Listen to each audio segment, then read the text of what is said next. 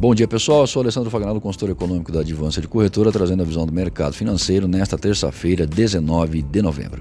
Dólar comercial operando em baixa de 0,30%. Comportamento da moeda no exterior, o índice Index em alta de 0,01%. Já para o mês de dezembro, a moeda cotada em baixa de 0,40%. Atento à participação do presidente do Banco Central Brasileiro, Roberto Campos Neto. Nesta manhã, em audiência pública na Comissão de Assuntos Econômicos do Senado, o CAI, os mercados seguem operando, observando variáveis que têm dado uma dinâmica de pressão sobre o real antes do feriado. O mês de novembro, até o momento, trouxe a insatisfação com o resultado dos leilões do pré-sal, além de estarmos chegando à época sazonal de maior procura pela moeda. E nesse sentido, as remessas a título de lucros e dividendos têm sua importância. Isso sem mencionar que amanhã é feriado, o que sempre faz com que o investidor adote uma postura mais cautelosa nos negócios. Paralelamente, o fluxo cambial não tem sido dos melhores. O investidor estrangeiro que ensaiava um retorno gradual aos mercados de risco pisou no freio enquanto não vê a finalização da fase 1 do acordo comercial entre americanos e chineses. A Selic, cada vez mais baixa e projetada para terminar o ano em 4,5%, é outro fator que afugenta fluxos pontuais, visto que a atratividade das operações de carry trade diminuiu.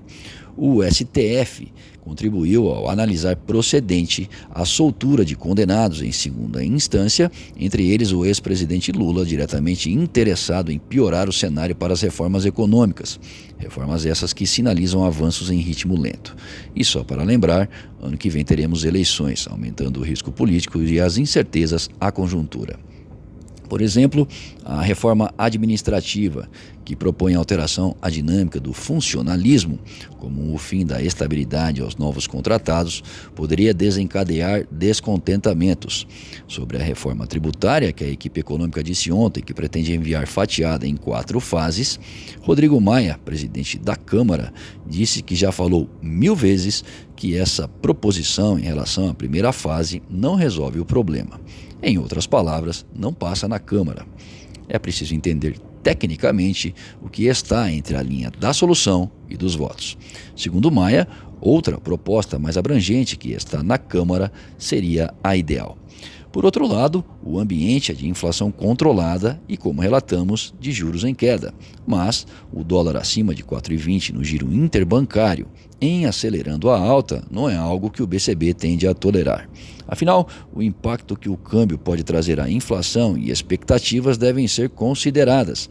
E, claro, no contexto geral, se há algum movimento doméstico pontual ou se o fator externo segue no mesmo ritmo.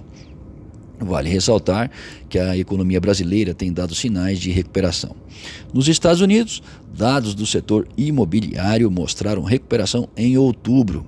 E o presidente do Banco Central chinês disse que o país vai intensificar o suporte de crédito à economia e pressionar para baixo as taxas de empréstimos reais.